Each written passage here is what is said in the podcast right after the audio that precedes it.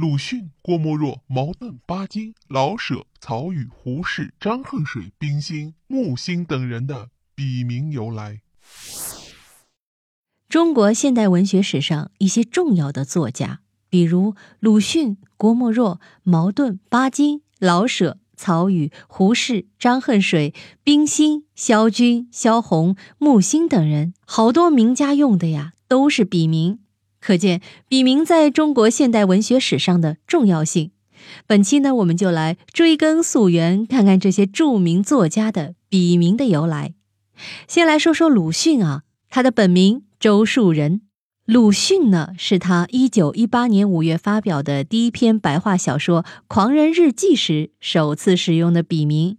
鲁迅这两个字啊有三个含义：第一，他的母亲姓鲁；第二，周鲁是同姓之国；第三，取于鲁而迅速之意，这就是鲁迅笔名的来由。据统计，鲁迅使用的笔名啊，有一百五十多个呢。鲁迅的儿子叫周海婴，因为是在上海生的婴儿，故名周海婴。鲁迅的孙子名叫周令飞，这个令飞就是鲁迅曾经用过的一个笔名。再来说说郭沫若，原名叫郭开珍。郭沫若的故乡在四川省乐山县铜河沙湾。当地呢有两条河流，一条叫墨水，一条叫若水。郭沫若用墨若为笔名，借以怀念故乡。再来说说茅盾，他的原名叫沈德宏。一九二七年，茅盾呀遭到蒋介石政府通缉，不能用真名发表作品了，于是就署名茅盾投寄《小说月报》。一开始，毛是没有草字头的。寓意呢是看到了生活中和思想上的很多矛盾，但是当时代理《小说月报》编务的叶圣陶先生觉得“矛盾”二字啊，一看便是假名，怕反而引起政府注意，惹出麻烦，便在“毛”字上加了一个草字头。接着来说说巴金，他的原名是李尧棠。巴金这个笔名啊，源于一段故事。巴恩波与李尧棠是从上海同去法国留学时的好友。后来，巴恩波投水自杀。当李尧棠的小说《灭亡》完成之后，他取了巴恩波的“巴”以及克鲁泡特金的“金”，而成为笔名巴金。克鲁泡特金呢，是年轻时候的李尧堂崇拜的偶像。他曾经翻译过克鲁泡特金的著作《我的自传》。而“八”这个字呢，也是因为好友的自杀消息，让李尧堂颇受震动，因此想到的“巴金”二字。再来说说老舍，原名舒庆春，舒服的舒啊。因为老舍呢生于阴历立春，父母为他取名庆春，含有庆贺春来、前景美好之意。老舍把他的姓。舒字舒服的舒拆成舍和雨两字，舍雨就成了他的字。后来干脆叫起老舍来。之所以是这样呢，是习惯于北方的朋友会面时亲热的叫法，比如什么老王啊、老马之类的。另外又有舍己为人、奋发励志、舍我其谁之意。再来说说曹禺，原名万家宝。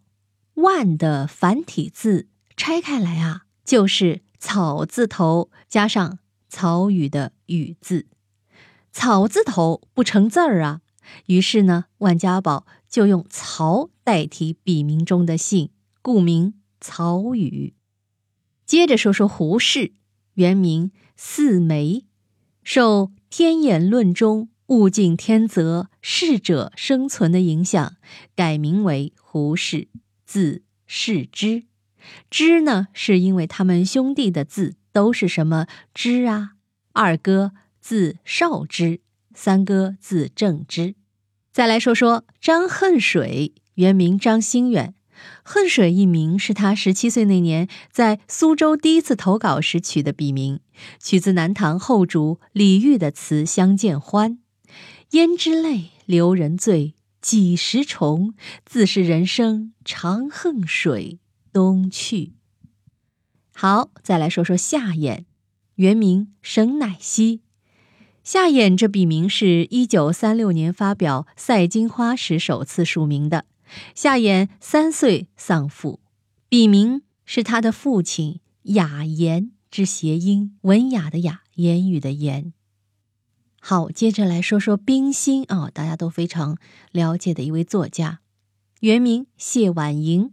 一九一九年，《北京晨报》连载了他的第一篇小说《两个家庭》，他第一次以冰心为笔名。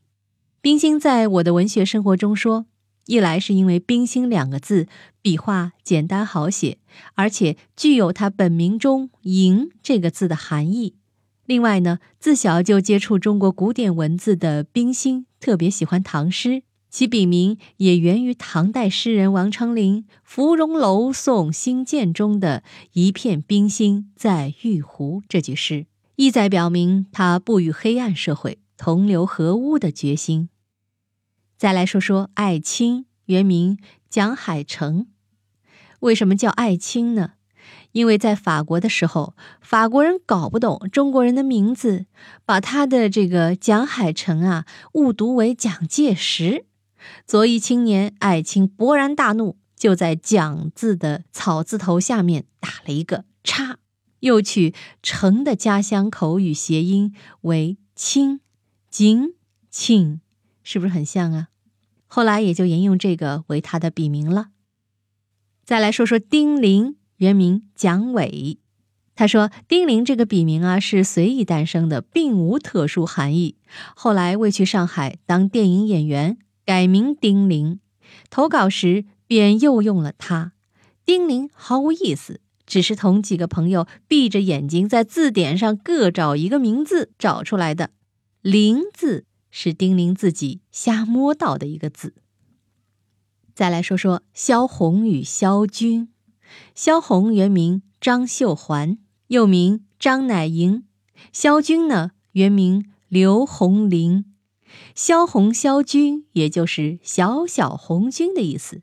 萧字的来源是萧军很喜欢的京剧《打渔杀家》中的萧恩，军是为了纪念萧军自己啊是个军人出生的意思，而萧红是因为追随他而起了萧红两个字。